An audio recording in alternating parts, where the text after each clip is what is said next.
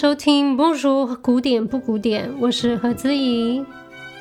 现在是二零二二年一月的第一周，各位听众过得怎么样呢？那俗话说新年新气象，所以我想要在二零二二年的第一个月份介绍我们从来没有介绍过的作曲家，那就是海顿。海顿呢，在古典音乐世界的官方封号是交响曲之父、弦乐四重奏之父。但我觉得莫扎特对他的昵称“海顿爸爸”其实更相称。那相较于，例如说音乐之父巴哈、音乐神童莫扎尔、乐圣贝多芬这些人来说，你会觉得，嗯，海顿好像是一个。相对平淡的一个存在，因为这些音乐之父、音乐神童、乐圣都好强而有力哦，定于一尊的感觉。那相较之下，海顿爸爸显得那么的平易近人、和善又好说话，嗯，好像没那么有吸引力。其实我在没有那么有灵感的时候，是很喜欢听海顿的音乐的。听海顿呢，不只能让我就是灵光充满，同时还会有一种旭日东升、希望就近在眼前的感觉，好像一切都那么的自然、简单、轻松。只要你不疾不徐的继续往前，等在你面前的，就好像是那个留着奶与蜜之地。我觉得这样自然恬淡又充满细腻温暖的音乐风格，和同时代的启蒙运动一定是有很大的关系的。启蒙运动是在十七世纪中期开始嘛？那海顿是一七三三年出生。那什么是启蒙运动呢？在 Wiki 上面有一个很简单的定义，它就是说，在十七世纪到十八世纪呢，于欧洲发生的哲学及文化运动。你这个运动相信理性发展知识可以解决人类实际存在的基本问题。用我的话来说好了，我认为这是人类对艺术和科学怀抱着极大探索之心的时代。那这个时代的人们对一切都是抱有很强大的希望的。海顿除了自然细腻，充满爱与希望以外呢，还有一个最吸引我的特点，那就是幽默感。像是在第九十四号金鶚交响曲的慢板乐章，它会突然来一个大爆炸。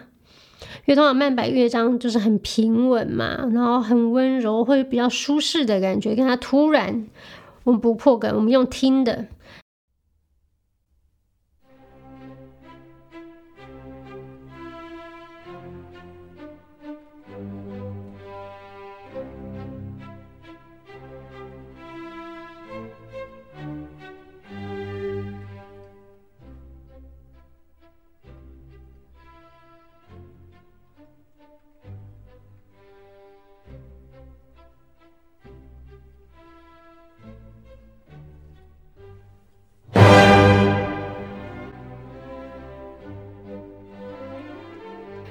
他这样子做，就会完全把陷入沉睡的听众吓得惊呆。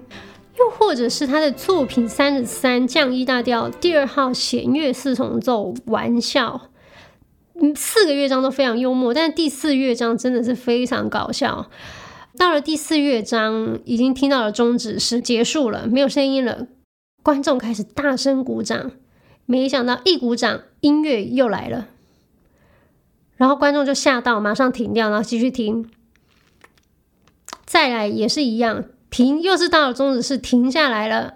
观众又想说：“OK，这次应该是真的结束了吧？”又开始拍手，结果还是老样子，一拍手他又开始重新演奏，就这样来来回回没完没了，一直狂搞听众。整个听众都已经紧张到受不了，想说：“我到底要什么时候拍手？”然后大家都僵在那儿。那这首曲子真正的结束是在哪呢？其实是在刚刚那个一直重复的那一段乐句的正中间，莫名其妙就结束了。我自己是很喜欢他这种幽默感。那我们也来听听看。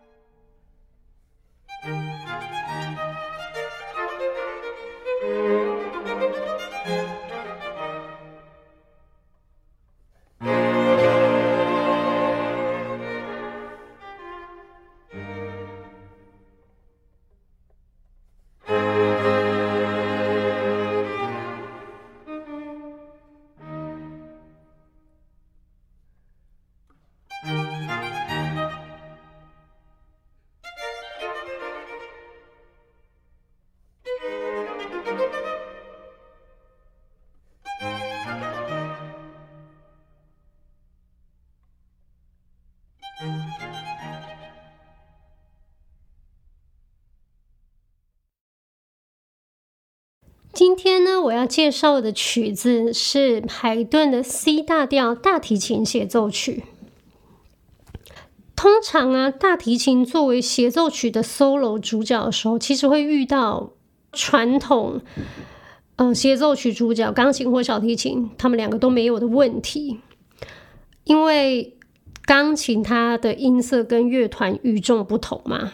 然后它的音域又跨的很大，那它有音色上面的不同，所以它不容易被吃掉。音域又可以既高且低，有很大的表现范围。小提琴虽然是弦乐，跟乐团是有很同质性的类似音色，可是它的音域相对高，而且它有很多技术性的花材可以表现，所以这两个乐器其实是不容易被乐团吃掉的。但是，当大提琴作为协奏曲主角的时候呢，它就会有一个先天的障碍，那就是它的高音域相较前面那两样乐器其实是比较低的。那古典时期协奏曲的特色就是竞奏以及合奏，就是互相竞争跟互相配合这样。竞奏顾名思义就是 solo 要以一己之力和乐团竞争。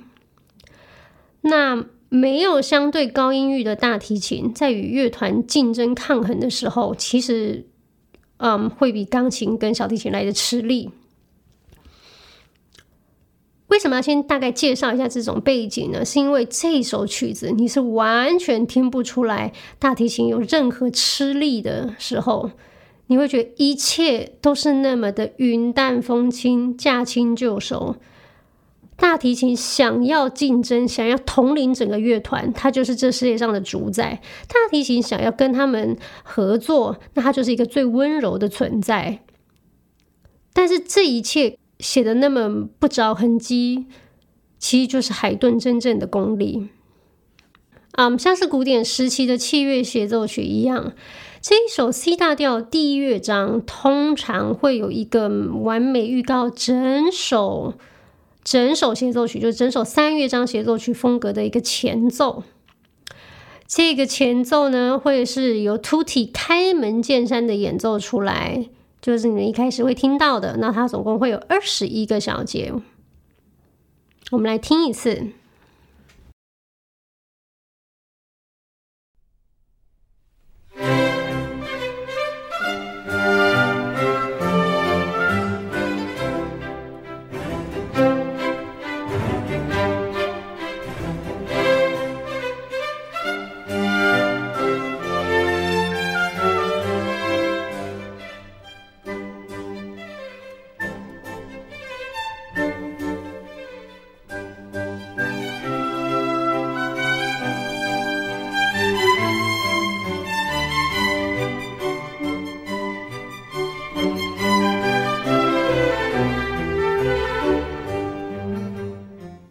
这个由 Tutti 演奏的这个前奏，它好像就有一点是你书上面的一个导读目录，嗯，它可以让你在这短短的前奏里面，好像浏览了整个故事大概的风貌跟走向。那第一乐章呢，它就是一个很传统的 C 大调，嗯，我们的固定听众应该听过我们这一年来不断的干掉 C 大调。我们常常就说 C 大调就是很很快乐、很欢乐、很中正、很明亮、很传统、很无聊。那这一首的 C 大调就是最正统的古典时期的 C 大调，它真的很明亮，它真的充满希望，可是它一点都不平庸，也不无聊。那它是四四拍奏鸣曲式。奏鸣曲式大家还记得吧？就是会有城市部、发展部、再现部。城市部呢，会有两个主题，那主题通常会有 Tutti，就是乐团先演一次，再会有 solo，就是大提琴再演一次。哆来哆西哆来咪发发咪来咪发咪哆西拉西哆嗦咪，这个是城市部的第一主题。那我们先来听听看秃提一开始进来就是开门见山的城市部第一主题。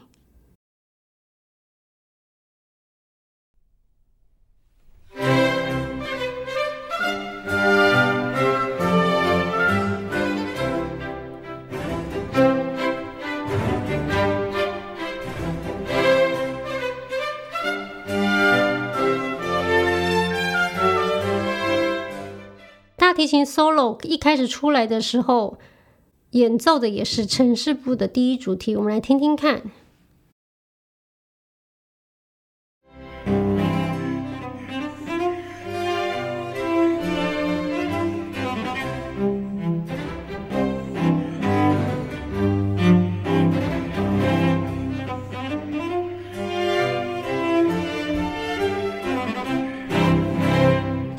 听听看城市部的第二主题。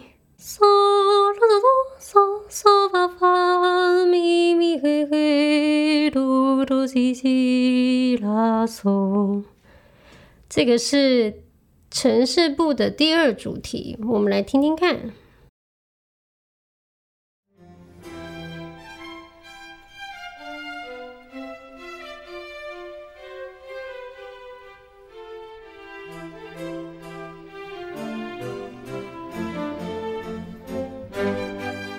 那现在我们来把整段城市部听过一遍。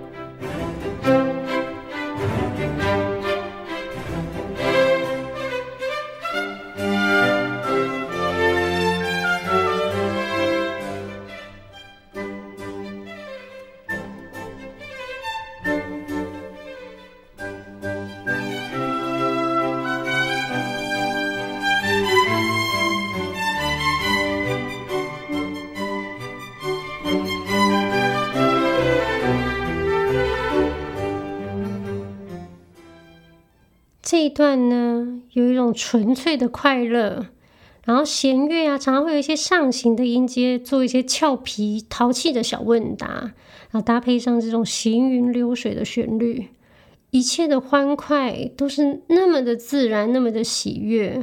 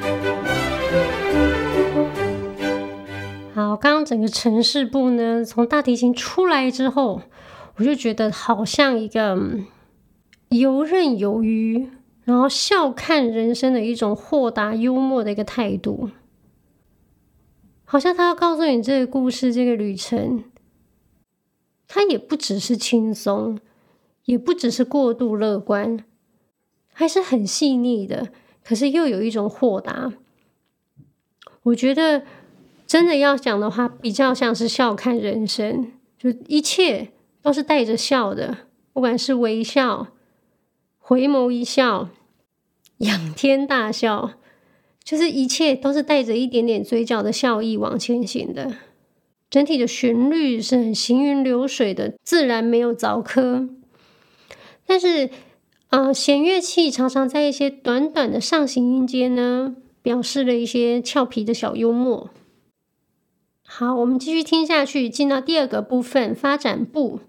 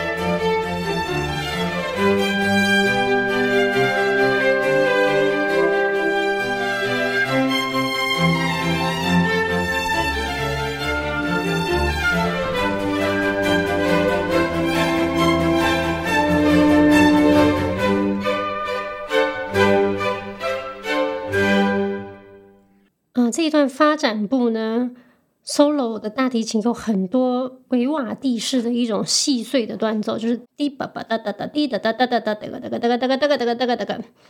好，我们来听听看这些小片段。